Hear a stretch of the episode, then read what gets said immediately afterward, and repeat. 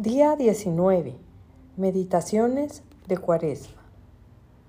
La Cuaresma ha comenzado. Invito a todos los miembros de la familia, hermanas, sacerdotes y fieles laicos a pasar más tiempo en silencio,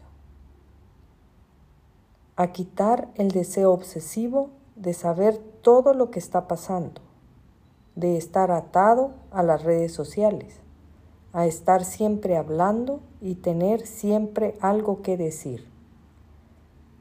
Perdónanos, Señor, por siempre tener algo que decir. Cuando tú guardaste tanto silencio cuando tenías el derecho de hablar.